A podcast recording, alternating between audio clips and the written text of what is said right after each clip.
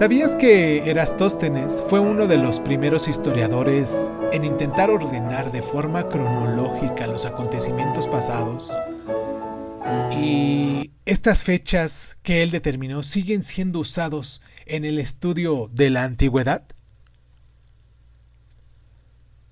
Muchos científicos de la antigua Grecia creían que el mundo era redondo, pero ninguno supo de qué tamaño hasta lo que fue el siglo III a.C., cuando Erastóstenes, director de la Biblioteca de Alejandría, diseñó un ingenioso método para medir el planeta.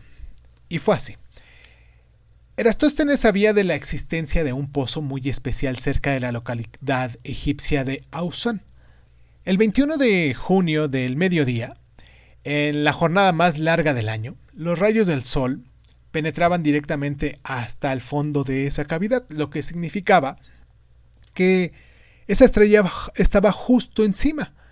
Y se dio cuenta de que si el Sol estaba directamente encima de Ausán, entonces sus rayos debían incidir sobre Alejandría marcando un ángulo determinado que debía tener orientación al norte.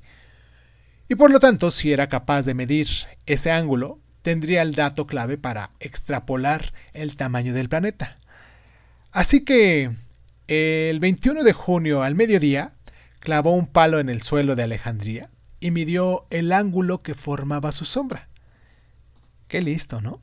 Erastóstenes sabía que el ángulo de la sombra equivaldría al formado por las dos ciudades y el centro de la Tierra, así que dividió su tamaño por 360, el número de grados que tiene un círculo, para poder así determinar eh, la fracción del planeta que separaba ambas localidades.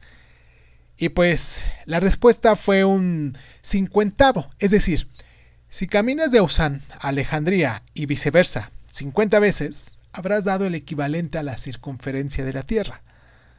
Ahora bien, solo quedaba ya medir la distancia precisa entre ambas ciudades, Erastóstenes entonces contrató a un profesional, un profesional entrenado, claro, para dar pasos exactamente iguales y de sus medidas eh, dedujo que la circunferencia de la Tierra era de unos 39.740 kilómetros. Y hoy en día, usando esos mismos principios ideados por Erastóstenes hace más de dos milenios, los instrumentos modernos estiman que la distancia alrededor del Ecuador es de 40.067 kilómetros. ¿eh? En los tiempos de Erastóstenes, el mundo conocido se extendía de España a la India, y él creía que el resto del planeta estaba cubierto por un vasto océano.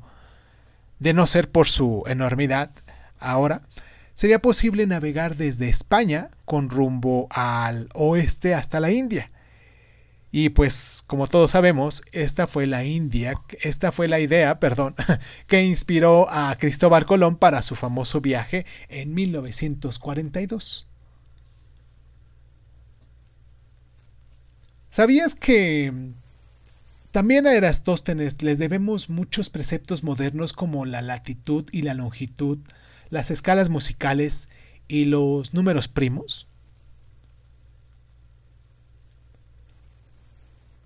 ¿Sabías que otros científicos de su época le apodaban poco amistosamente Beta porque tenía tantas áreas de interés que sus contemporáneos lo consideraban un aficionado, un tipo de segunda clase?